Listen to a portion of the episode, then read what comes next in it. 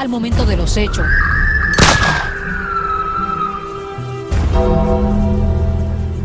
Tan pronto estos igual se mueran, entonces Son una injusticia, porque yo no maté a mi esposa, Kyle. Of the so-called Night Stalker, he's the sadistic killer wanted for a series of murders and rapes. Bienvenidos al podcast, al momento de...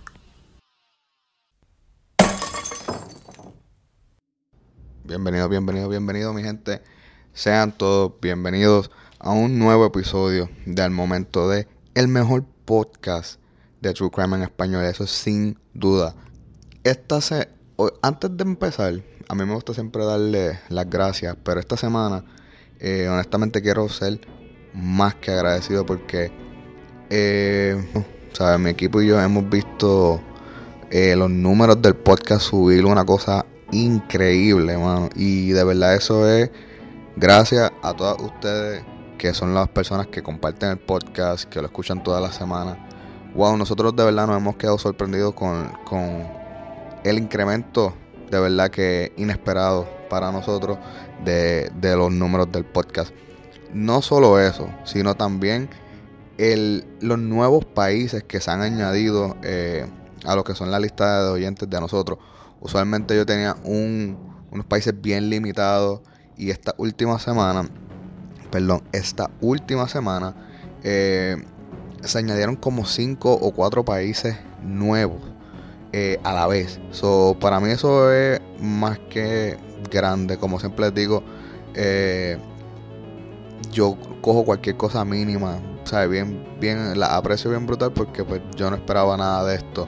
Eso le quiero dar una fuerte bienvenida y un fuerte eh, saludo y abrazo a Ecuador, a Venezuela, a Guatemala, a la República Dominicana, hermanos de nosotros eh, los boricuas, porque son los últimos países que se que se que se añadieron eh, a esta este, a este gran podcast.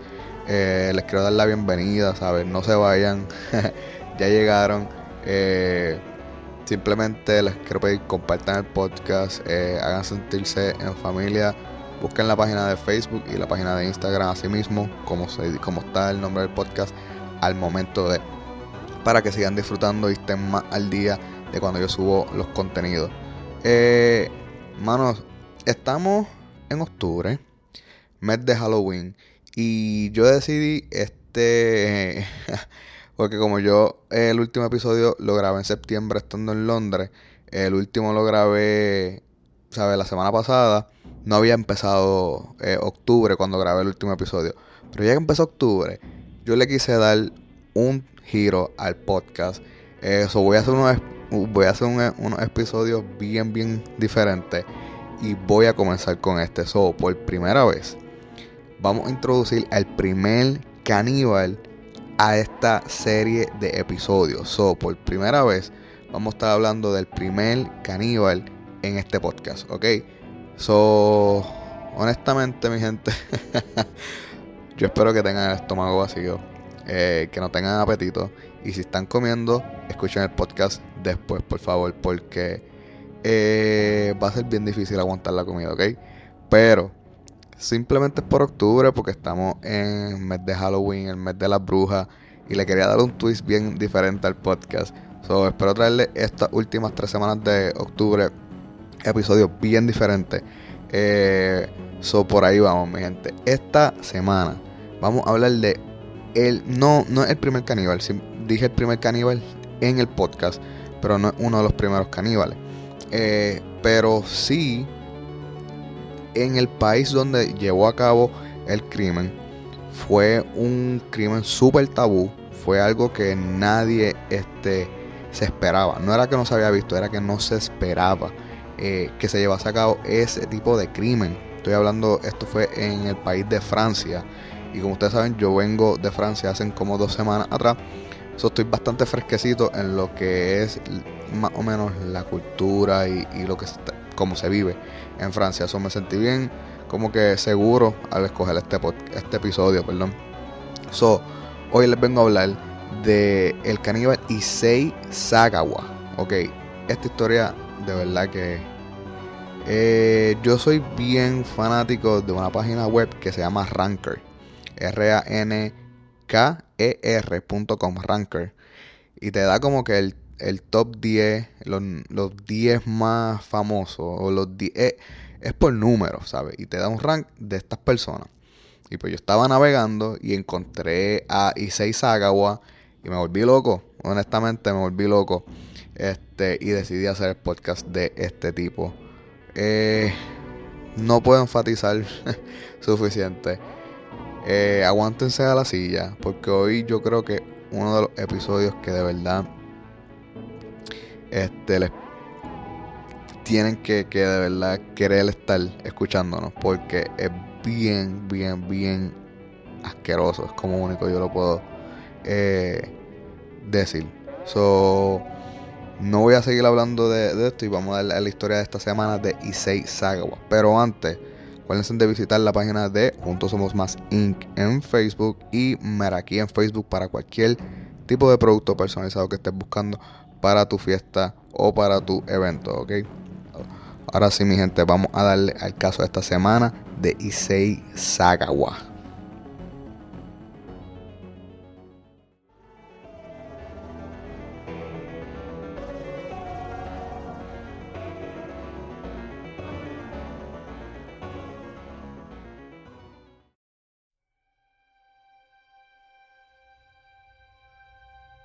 So, ok, so, lo primero que yo les voy a decir es que pues, les quiero pedir disculpas porque eh, esta historia comienza en Japón y honestamente hay algunas provincias eh, o pueblos de Japón que no puedo pronunciar y luego toma eh, también acción en París. Y pues hay algunas cosas en francés que tampoco puedo pronunciar bien pero bear with me aguántense conmigo y tratemos todos de, decirlo lo más cercano posible.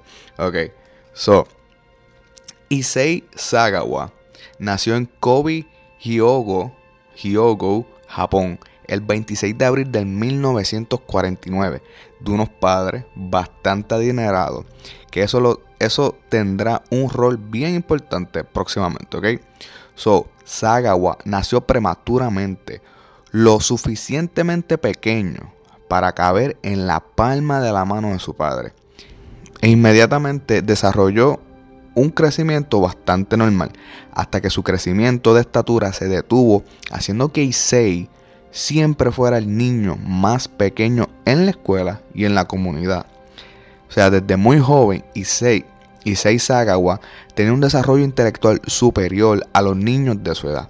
Eso fue lo que llevó, eso es lo que lleva a Sagawa a muy temprana edad a entender que era diferente a los otros niños. Y eso también fue una maldición porque en su parte de su complejo físico es lo que en el futuro lo hará cometer uno de los crímenes más tabú en su época. Ok, so volvamos otra vez a la niñez de Sagawa. Tenía un tío loco que en toda la familia yo creo que tenemos uno y probablemente tú eres el tío loco que escucha este podcast y te lo disfruta. ¿Está bien? So, este tío loco de Sagawa solía amarrar a Issei y a su hermano y les decía que los iba a poner en un caldero de agua hirviendo para luego comerlos. Un juego bastante sano. Yo por lo menos juego lucha libre con mi sobrino, pero yo no juzgo a cualquier tío que le diga eso a su sobrino, ¿ok? So, so esto era algo normal para los jóvenes, pero fue algo más, pero fue algo más allá para Issei. Esto, aunque ustedes no lo crean, eso que hacía el tío de, de, Sagawa se convirtió en una fantasía. Y desde temprana edad, el joven Issei Sagawa entendió, escuchen esto, entendió que para crecer en estatura necesitaba comerse a otra persona. Desde niño, ¿ok? Entonces yo le estoy hablando de un niño entendió por medio del juego de su tío, por medio del juego de su tío, que la única manera en él crecer de estatura era comernos a otra persona. Yo tengo todos los pelos parados del cuerpo. Quiero imaginar un nene este, pensando en, en este tipo de cosas. Regresando a la personalidad de el joven Issei Sagawa. Entonces, cuando yo les digo joven, me refiero a que Issei Sagawa nuevamente tenía 9 años de edad. Issei era muy acomplejado por su físico, pensaba que era muy frágil y eso lo llevó a ser una persona súper tímida en la escuela y en la comunidad donde vivía. De nuevo, él sabía que era diferente, ¿sabe? Él, su inteligencia lo llevó a comprender que él era una persona diferente. Y él eh, y su pensar era, ok, pues bueno, soy una persona pequeña, chaparra, y pues no soy como los demás, pues ellos no me van a aceptar. So, ¿Cómo voy a evitar las burlas y todo eso? Pues eh, mantengo distancia. Eso, esa era la manera de pensar de este niño, ¿ok? So, un niño de 9 años pensando así, algo asombroso, porque nuevamente lo que a él le faltaba en estatura, ¿sabes? Ese, ese lack de, de eh, sí, de height, era, lo, tenía en inteligencia, ¿ok? So, vamos a darle hacia el frente a la historia hasta los 20 años de edad de Issei, cuando aún vivía con sus padres y algunas de las cosas y algunas cosas no cambiaron en Issei durante el pasar de los años. Issei continuaba siendo un joven tímido que no practicaba conversar con nadie fuera de su círculo familiar. Este llegó a una estatura máxima de 4 pies con 8 pulgadas. Eso es casi 2 metros. Casi, ¿sabes? No llegó ni a los 2 metros. Sagawa, aún a los 20 años de edad, mantenía la fantasía de que alguien lo cocinaría, lo cocinaría en agua hirviendo, pero algo nuevo se añadió a las pocas características de Issei. Y es que en ese momento encontró la atracción por las mujeres del oeste, o como este les decía en inglés, the Western Women, a las que este llamó son todo tipo de mujeres del oeste de Japón, o sea, en especial a las norteamericanas, que veía en películas y en revistas. Y él describe que lo que lo atrajo a este tipo de mujeres en específico fueron los ojos azules, el pelo rojo o rubio y las nalgas. O sea, esto era lo que él estaba consumiendo por revista o por película, ¿ok? Y en ese tiempo estamos hablando 60, eh, yo me imagino que era eh, Marilyn Monroe, Audrey Hepburn, eso era lo que él, me imagino que él estaba viendo en, revistas para ese tiempo, ¿ok? En mi opinión, Jay Say comenzaba eh, a pensar como un sociópata. Por lo que él ve a estas mujeres como su premio y su fantasía mayor va de la mano. O sea, él ve la necesidad de matar a una mujer eh, a la misma vez admirándola para luego poder comerla. ¿ok? Es bien, bien eh, difícil de, comprender, pero así está maquinando ya esta persona. Por eso yo pienso que ya desde esta etapa ya él está pensando como un total sociópata. Ok. Tengo que, yo de verdad tengo que darle mérito a Issei. Y es porque eh, la manera en que este hombre describe a una mujer es como nosotros decimos en PR baja panty. O sea, Sagawa te describe a una mujer y él te resalta todos, todos los atributos de ella. O sea, la selección de palabras que este hombre usa para describirte hacen que cualquier mujer, gente, cualquier mujer se sienta súper, súper halagada y se, se, va a sentir admirada. Por eso es, pero eso es todo el lado sociópata de él, porque de nuevo, mientras él piensa todo, todo eso al final de todo eso halago a la mujer, la fantasía de él va acompañada con matar a esa mujer y comerla. ¿Ok? So, si ustedes ven las entrevistas de este hombre, como él describe las mujeres, honestamente los chicos que escuchan tienen que tomar nota porque como este hombre las describe, sin, lo más brutal es que no se esfuerza en pensarlo. Simplemente es, es poético, ¿ok? Es como único lo puedo decir pero es una hipocresía total, ¿ok? Dato importante, la gran mayoría de todos los asesinos en serie, o sea, BTK, Dahmer, fantaseaban con llevar a cabo a su crimen, ¿sabes? Ellos fantaseaban una cosa. yo tengo que sacar a, Jeffrey Dahmer un poco de esto porque Dahmer era el único que luchaba contra su fantasía. Él se intoxicaba, eh, él se alcoholizaba desde muy joven porque él no quería pensar así. Él, él sabía que pensar así, que ese tipo de fantasía era malo, pero honestamente no, él, no podía contra eso, él prefería eh, alcoholizarse, intoxicarse para poder luchar contra ese pensamiento que tenía en la mente. BTK lo dibujaba, lo pensaba, lo ponía en práctica, ¿sabes? BTK lo fantaseó hasta que lo hizo, ¿sabes? Y ahí de nuevo, como dije en el episodio 10 de Serial Killer 101, la gran mayoría de estas fantasías eran bien, bien sexuales, ¿sabes? Esta gente eh, era como un acto sexual tener esta fantasía de hacerle daño a otra persona. Eh, este hombre ya la estaba presentando. ¿Ok? ¿Sabes? ellos fantasean por mucho tiempo. Y eso, ese tipo de fantasía, por lo que estaban pasando, eh, es, un detalle que quiero que tengan pendiente porque ahorita lo voy a volver a mencionar. La, mención de ese importante detalle.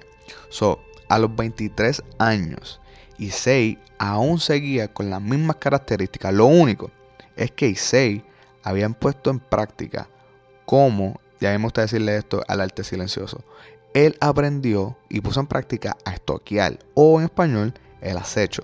Y se comenzaba a seguir mujeres al azar y mantenía un registro. Este hombre mantenía una bitácora de cuánto tiempo perseguía a mujeres por la comunidad sin que ellas notaran que había alguien detrás de ella siguiéndola. Son, son mi opinión. Y Sei está practicando como un atleta se prepara para la Olimpiada y ese momento llegó más pronto de lo que él lo esperaba. Y fue cuando a Kobe, Japón, se mudó una joven estudiante de intercambio desde Alemania. O sea, nuevamente, desde el oeste de Japón, lo que encaja perfectamente con el modus operandi de Issei Sagawa. Esta joven, alta, rubia, de ojos azules, se convirtió en dos cosas. La nueva fantasía de Issei Sagawa y la próxima persona en que este hombre estaría acechando.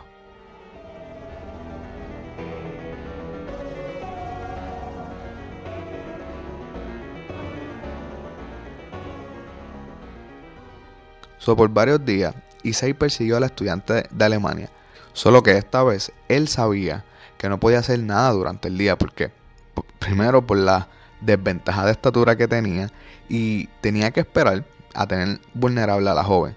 So, Issei Sagawa, una noche, decidió entrar a la habitación de la joven. O sea, volvemos con el, el fucking. Eh, eh, el fucking home invasion que honestamente a mí me, me aterroriza. Sagawa una noche decidió entrar a la habitación de la joven con una máscara del monstruo de Frankenstein, armados con un paraguas, con la intención de violar y de luego comer para poder llevar a cabo su, su más remota fantasía. O sea, ese era el, ultimate eh, fantasy de este hombre. So, cuando Issei hizo su entrada al cuarto de esta mujer, este tipo, sin comenzar, o sea, sin, sin todavía haber comenzado el acto, se dirigió al cuerpo de la mujer y accidentalmente la tocó, haciendo que ésta se despertara de su sueño. Y obviamente, la mujer al despertar ve, con, ve un individuo con una máscara del monstruo de Frankenstein con un paraguas en la mano que mide menos de 2 metros. Pensó que era un niño y no un hombre de 23 años que tenía como fantasía violarla y luego comerla. Así que esta mujer le dio la golpiza de la vida. O sea, ella, ella lo primero que hizo, ella lo, como único reaccionó fue entrándole a, a golpe a este hombre. ¿okay? Y esa fue la primera vez que Issei fue confrontado por las autoridades y este, luego de eso, le expresó a su terapista y a sus padres la, la fantasía y los problemas que estaba pasando. Ese detalle en específico a mí me recuerda mucho, a mí me acuerda mucho a Richard Chase. Un, no un asesino en serie, es un spree killer. Eh, Richard Chase es conocido como el vampiro de Sacramento porque pues intentó hacer lo que hacen los vampiros, ¿verdad? Eh, y era una... Richard Chase también pensaba que ingiriendo sangre podía curar su, una enfermedad que él tenía. ¿Ok? Él lo expresó, ¿sabe? Él dijo, mira, yo estoy teniendo este, estos pensamientos y necesito ayuda. Nadie lo escuchó. Y este hombre hizo lo mismo mucho antes que Richard Chase, porque esto está pasando en los 60, ¿ok? Eh, o en los 70 estamos ya, yo creo. Eh, nadie lo escuchó. Richard Chase hizo lo mismo, ¿sabe? Y nadie lo escuchó. So, coño, está buscando ayuda o está expresando, necesito ayuda. Estoy pensando así. Ni el terapista ni los familiares lo escucharon. Ok, so, recuerden, Sagawa, ok, so, quería dejar eso ahí. Richard Chase es otro caso. Recuerden, eh, so, volviendo al caso, recuerdan que la familia de Sagawa venía de dinero. Pues simplemente el padre le pagó suficientemente, le pagó suficiente dinero a la estudiante alemana para que ésta no presionara, no presionara cargo en contra de su hijo. Y ésta simplemente accedió a la propuesta de la familia Sagawa y dejó y quitó todos los cargos contra Issei. Luego de eso, en el 1977, Issei decidió dejar Japón atrás e irse a otro lugar para completar su grado doctoral en literatura e idiomas con 27 años solamente. ¿okay? Él era súper dotado, honestamente. Issei Sagawa era una mente súper dotada para su edad. Era polígloto, que eso hablaba más de tres idiomas. Eh, Sagawa decidió irse a París, Francia, o sea, al oeste de Japón, y muerto que era en misa, ok. París, eh, yo estuve en París hace como dos semanas. París honestamente está demente, o sea, pero es como invitar a LeBron James por una cancha de baloncesto, ¿sabes? Se va a dar el manjar de la vida. Ok, está invitando a una persona que tiene honestamente fantasía bien violenta, eh, a un país donde las mujeres son preciosas, donde las mujeres son mucho más liberales que en Japón, y a una universidad donde yo creo que las mujeres son aún más liberales que en las que están en, vida laborable. eso fue poner a Messi eh, en el tiro libre, ¿ok? Era... Eh, es que no, mano, yo no sé porque honestamente ni el terapista ni la familia le hizo caso. Honestamente, París está bien demente. París, este hombre, ¿sabes? Yo, de nuevo, hace dos semanas yo fui y tuve una mezcla multicultural bien, bien grande, ¿sabes? Eh, este hombre iba a ver todo lo que él estaba buscando en París. En París, ¿ok? So, Sagawa entró a una de las universidades más prestigiosas de París llamada Sorbonne o Sorbonne o Sorbonne, no sé, donde por los próximos cuatro años seis practicó y practicó nuevamente el arte de estoquear mujeres, pero esta vez en París y seis perfeccionó algo que no tenía en Japón. Y es que recuerden que en Japón Issei no le hablaba a nadie fuera de su familia. So, en París, Issei todas las semanas tenía diferentes prostitutas en su apartamento y con ellas él simplemente practicaba cómo hablarle a las mujeres. So, esto a mí me recuerda un montón a American Psycho y a Ed Kemper también. Eh, ellos hacían lo mismo, ¿sabes? En American Psycho, en la película eh, Patrick Bateman, eh, asesinaba a prostituta y Say luchaba consigo mismo para no asesinarla. ¿Por qué? Porque las prostitutas simplemente no estaban dentro de su emo, ¿sabes? Él las invitaba a la casa, pero no eran rubias, no tenían ojos azules y no eran altas de estatura, ¿ok? Ed Kemper hacía lo mismo. Ed Kemper, uno de los asesinos de series más notorios también de Estados Unidos, eh, lo conocen también como el Coed Killer. La historia de él está en Mindhunters en Netflix por si le interesa verla. Eh, Ed Kemper hacía lo mismo. Ed Kemper eh, era bien, bien tímido y él simplemente le pagaba a prostituta para hablar, para practicar, cuando le llegara el momento de llevar a cabo su fantasía que era matar mujeres. So, Él, aunque Issei Sagawa no es un asesino en serie, tiene muchas características de ello. La fantasía, los patrones que llevaron a cabo. Son las 10.000 horas de práctica para la perfección que dice Gladwell.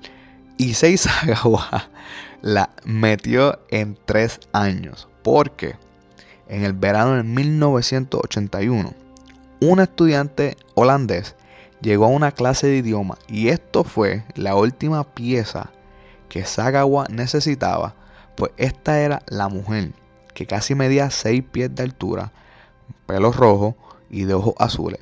Y esta mujer, llamada Renee Hartbelt, era todo lo que Sagawa soñó, teniéndola a unos cuantos pies de distancia de él.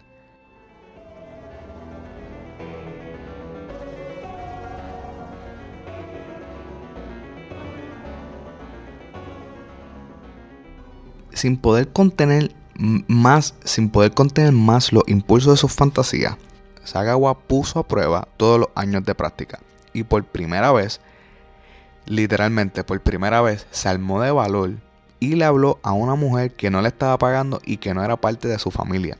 Es casi hasta poético porque la primera vez fue un intento fallido, pero la joven René decidió darle otra oportunidad al pequeño joven asiático y accedió a una noche de estudios en el apartamento de Issei Sagawa.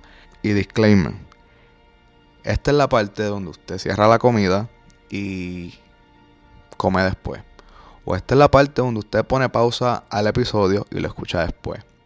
O si no tiene hambre, adelante, continúe escuchando el episodio de hoy. En julio 11 de 1981, René entró al apartamento de Sagawa para ayudarlo con los estudios de idioma, en especial el alemán. Durante esa noche, Sagawa no sabía cómo mantener una conversación con una persona. Recuerden que la práctica con las mujeres que él hablaba eran por dinero, eran mujeres que estaban siendo pagadas. Así que René se sintió incómoda esa noche y decidió irse, cuando Issei hizo la última petición a que ésta se quedara a ayudarlo a pasar la clase. Y ese es el momento donde ustedes y yo gritamos a René a que se vaya y que no se quede. So, la joven René creyó en Sagawa y decidió quedarse para ayudarlo con el alemán. Y, es el, y ese es el momento en que nosotros le decimos Guten Tag y Guten Morgen a René porque Issei sabía que no podía perder más tiempo y tenía que actuar rápido.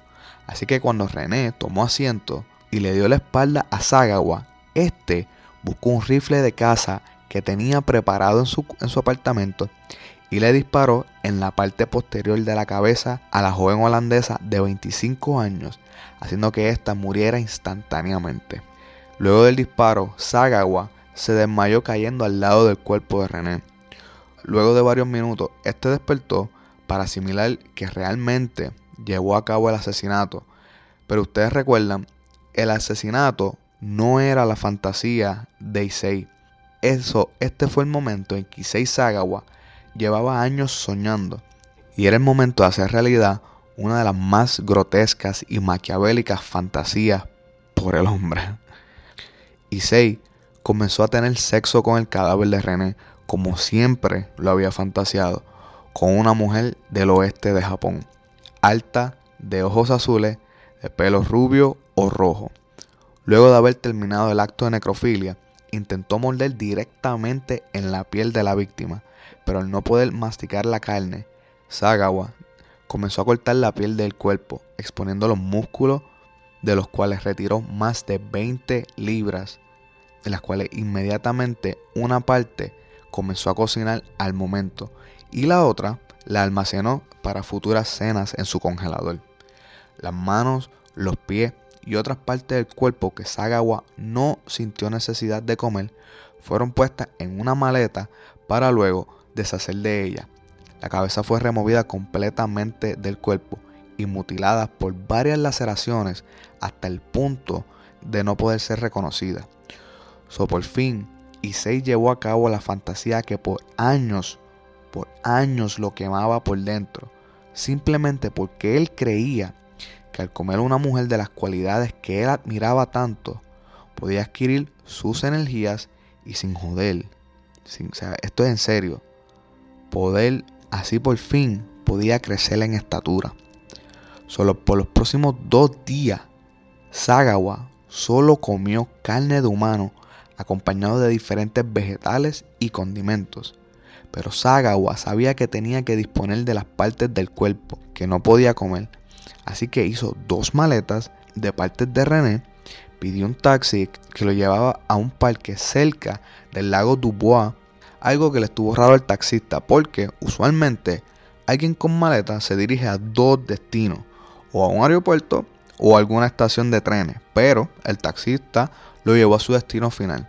Y el pequeño Sagawa luchaba con el peso de ambas maletas. Al parecer, el esfuerzo que este hizo esa noche para cargar las maletas eh, fue notado por varias personas que al cruzar del lago comían en varios restaurantes. De nuevo, eh, por lo menos eh, en mi estadía en, Europa, no es como por lo menos en Estados Unidos o en Puerto Rico que uno come dentro de restaurantes. Es como que todo el mundo come fuera del restaurante en la acera. Y eso está de mente. O sea, en Puerto Rico de nuevo y en Estados Unidos no es así. So, estas personas están comiendo, cenando en las afueras del restaurante que al cruzar está el lago y ellos están viendo una silueta de una persona que no mide ni dos metros cargando dos maletas eh, y ven que se está esforzando porque pesan demasiado para el, el para la fuerza, pesan demasiado para la persona que las está cargando. Ok, al parecer, este peso, este esfuerzo que hizo Sagawa, lo cansó, por lo cual él decidió sentarse en uno de los bancos que estén, que en uno de los de las sillas, en una de las sillas que tenía el parque, y aunque ustedes no lo crean, eh, Issei Sagawa se quedó dormido mientras descansaba. So, de nuevo, llevándolo a mi historia en París. Eh, yo noté que en París hay muchas personas homeless. Yo pensaba que en Nueva York habían personas homeless, como en Puerto Rico, de ambulantes, como decimos en Puerto Rico. En París yo pude ver, honestamente, bajo un puente, durmiendo más de 40 personas. So, eh, de nuevo, en Puerto Rico no se ve esa escala, pero sí se ve para mí eso fue como que anda para el carajo. Es, es demasiada gente eh, sin casa, viviendo en las calles. So, eh, eh, fue algo normal ver una persona durmiendo en las calles. So, yo me imagino que en París, bueno, de nuevo, fue algo normal para mí. So, yo me imagino que para estas personas, los franceses, ver una persona durmiendo en un banco debe, debe ser algo súper, súper normal, súper común para ellos. Lo único es que la persona que estaba durmiendo en ese banco tenía dos maletas al lado de él con un cadáver que casi estaba descomponiéndose porque eso fue al esto fue dos días después. So, varias cosas están saliendo de esas maletas. Primero el olor la muerte. Segundo, hay sangre saliendo de esas maletas. Y al lado de esas dos maletas hay una persona durmiendo. So, esto despertó la curiosidad de una persona que estaba pasando por el lado de Issei. Y esta persona, y esta persona decidió abrir una de las maletas y para su sorpresa encontró los restos de René en la maleta. El hombre pegó un grito de espanto que despertó a Sagawa. Y simplemente Issei Sagawa se levantó y se perdió en la noche tranquilamente.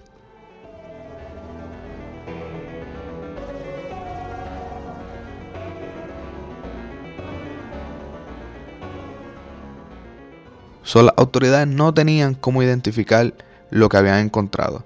Y las personas que vieron a Sagawa cargando las maletas solamente describen una silueta de un hombre pequeño cargando la maleta en lo oscuro. So, las autoridades no tienen nada, honestamente.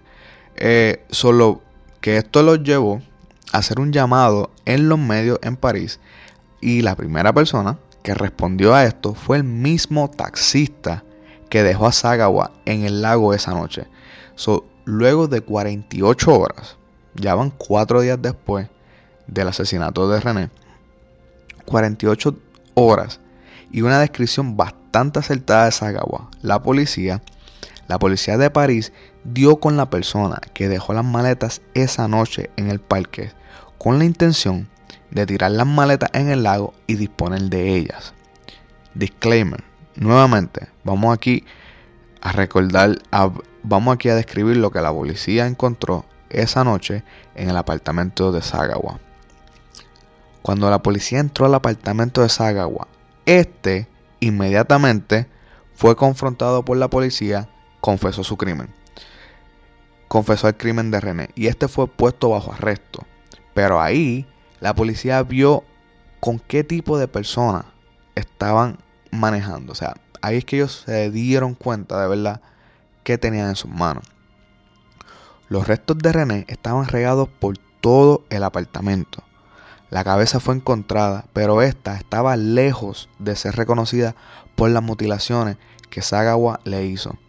Había más de 15 libras de piel que este le quitó simplemente, que este le quitó al cadáver simplemente en la mesa tiradas, haciendo nada. Platos de comida con residuos de carne humana acompañados de diferentes vegetales. En el congelador estaba lleno de carne de René. Algo que la policía dijo que Sagawa podía comer él solo toda esa carne por el próximo mes si no hubiese sido atrapado. El nivel de este crimen fue tan sorprendente que ellos no sabían cómo manejar este caso. Jeffrey Dahmer, vuelvo a usar a Jeffrey Dahmer de ejemplo, es uno de los caníbales más famosos, pero Dahmer no fue hasta el 91, o sea, 20 años después de Sagawa. So, la magnitud de esto, honestamente, era imaginable. O sea, el canibalismo es un tipo de crimen tabú, ¿sabes? Yo no sé si ustedes conocen de la película eh, Holocausto Caníbal, de nueva. Una película presentada a mí por mi padrastro. Eh, y cuando él me, me, puso esa película, igual como cuando puso Dexter, él me dijo, no, que chequeate esta película, que esta película eh, es basada en hechos reales. Holocausto Caníbal es una película vetada más de en 50 países. Ok, so pueden imaginarse lo grotesca que es. Eh, y sí, hay partes de la película que sí eh, hay canibalismo real y hay partes de la película que es simplemente película. Ok, pero es bien difícil de distinguir. Por eso es que todavía sigue vetada en, en, en tantos países. Ok. So, esto era para en este momento de la historia y más cuando este hombre llevó a cabo, llevó, fue llevado a corte eh, y, a, juicio. Primero que sus padres, nuevamente de dinero, volvieron a buscar los mejores abogados que lo defendieran. E Issei Sagawa dijo en la corte lo que una vez le dijo a su terapista y a sus padres, y era que sentía la necesidad de comer una mujer para poder dejar de sentirse frágil y débil, para poder adquirir sus energías y poder crecer. Y por esta confesión, y por esta confesión, y este es el pensamiento de Sagawa que tenía desde niño, ¿ok? ¿Sabes? Esto fue lo que yo les dije a ustedes, que desde muy niño él pensaba que él podía lograr esto a través de, de ingerir una persona, ¿ok? Este hombre este hombre fue encontrado no elegible para juicio y por causa de locura fue dejado en libertad y exiliado de Francia, lo que fue enviado de regreso a Japón. Pero, de nuevo, como el crimen no fue llevado a cabo en Japón, las autoridades, de, las autoridades japonesas no tenían razón para llevarlo a juicio. Y de nuevo, así que el caníbal Issei Sagawa fue dejado en libertad y por eso es conocido como el caníbal que caminó libre, o en inglés, The Cannibal The Walk Free. Y de nuevo, aquí es que yo le quería decir a ustedes el detalle que le mencioné al principio. Todo esto fue premeditado. So, cuando tú tienes un acto premeditado, honestamente no hay eh, motivos para que un, una razón de, de locura te saque, te, ¿sabes? Te, te saque libre del caso. Porque cuando hay premeditación y hay intento de cubrir lo que hiciste, como Sagawa tuvo esas dos.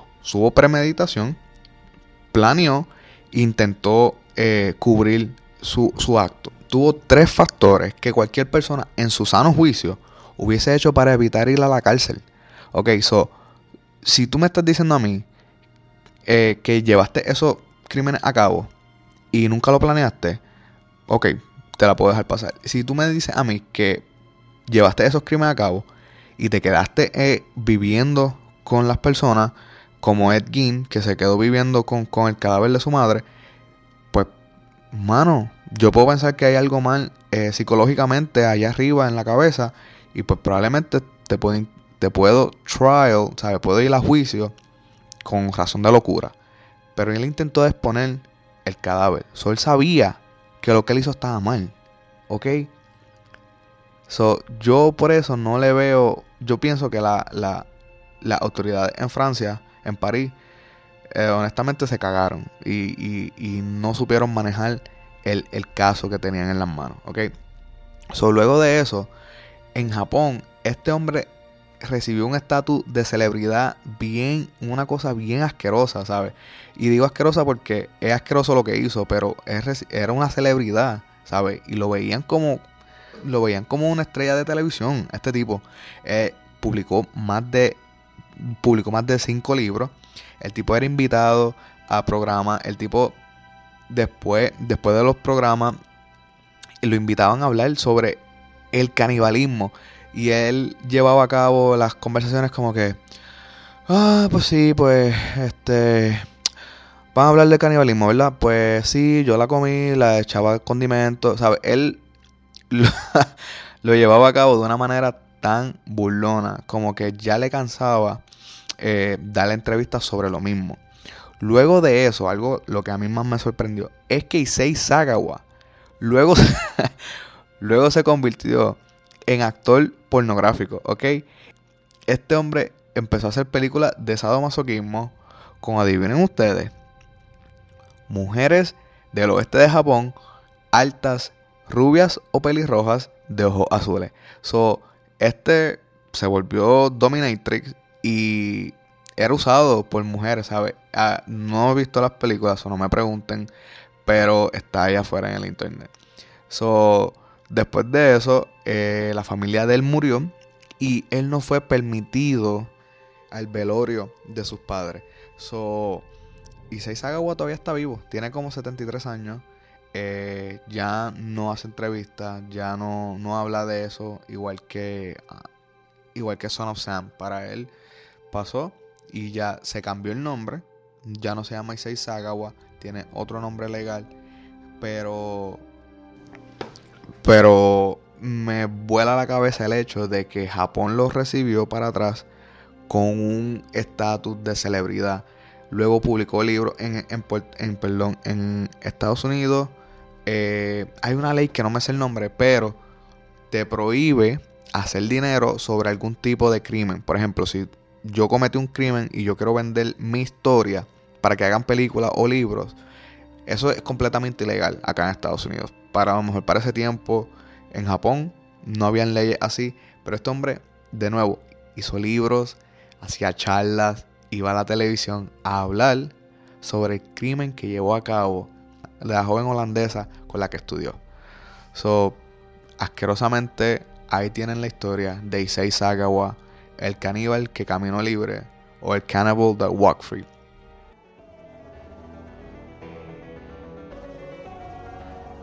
So, ahí lo tienen, mi gente. Otro episodio para los libros del momento de el primer caníbal del que hablamos. Ok, so, súper, súper asqueroso. Pero de nuevo, quería hacer algo diferente porque era Halloween. Eh, eh, el mes de Halloween, el mes de las brujas. Y quería hacer algo bien diferente. So, Nada, mi gente, por favor, por favor, les quiero pedir que me sigan escribiendo a todas las personas que me escriben. Voy a hacer sus casos. Ya lo he, he, estado leyendo algunos y hay algunos que me han volado a la cabeza porque están súper, súper dementes, de verdad. Eh, se los agradezco, me encanta leerlo, ok. Nada, mi gente, espero que se hayan disfrutado. Nos vemos la semana que viene en otro episodio del momento de. Y recuerden, por favor, recuerden, siempre es quien menos tú piensas que Puede estar al lado tuyo en la universidad, al lado tuyo en la oficina, puede ser tu vecino, puede ser Issei Sagawa que te está persiguiendo y no te das cuenta, ¿ok?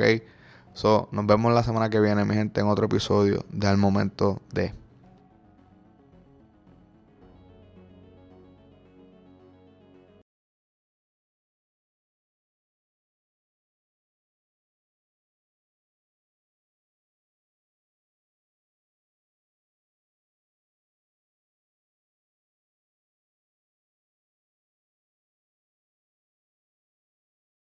Oliver, tengo que grabar.